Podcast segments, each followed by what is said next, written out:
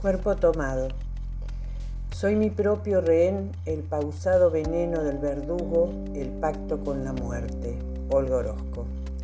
Digo, soy mi propio rehén, testigo de lo atroz, protagonista de esta obra mía. Soy cada palabra que no he escrito, cada poema plasmado en los insomnios, cada silencio precipitado hacia el mar, la fuga permanente desde mí misma. Soy mi propio rehén, poblada de desierto, sed y sal, de fachinal grisáceo, de caldenes y aromos, floreciendo en el patio de la infancia. Soy ese punto ciego que te detiene un segundo, despojo, escombro del olvido, torbellino que rescata pasiones en el fuego, arrebata a la lluvia su murmullo. Conozco la prisión de lo inacible, mi sombra a veces transmuta golondrina, la obstinada presencia del amor en los ojos, el roce inconfundible de una mano en el alma. Me he desterrado a veces en la tristeza, otras he caminado hacia mi propio abismo, he muerto en soledad, con otras olas He surcado sus cárceles sin testigos ni juicios, sorteado emboscadas que me tendió la muerte.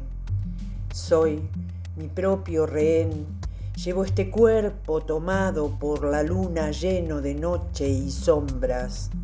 Me reconozco en otras, como un espejo, como si yo no fuese más que el pretexto. Soy mi propio rehén en la memoria.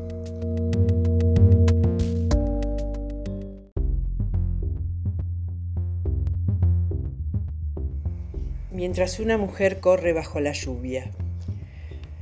Una mujer corre bajo la lluvia, podría ser Celeste, Dayana, Silvia.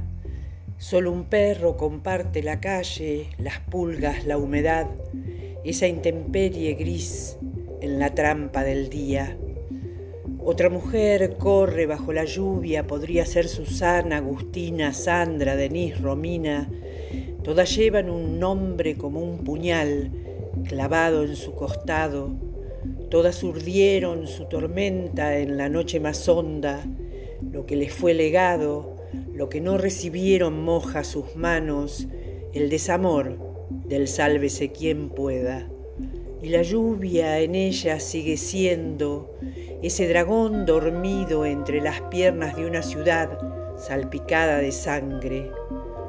Otra mujer fue hallada ayer en la basura, con los ojos negados por la luz, podría ser Ramona, Juana, Valeria, Paula, hoy es viernes, de un diciembre que cierra las puertas a otro año, dicen las estadísticas, 350, y Mariela, Jessica, Camila, Nadia, Belén no han vuelto a casa, diluvian rostros, piedras y silencios, mientras otra mujer, otra mujer, otra y su desamparo corren bajo la lluvia.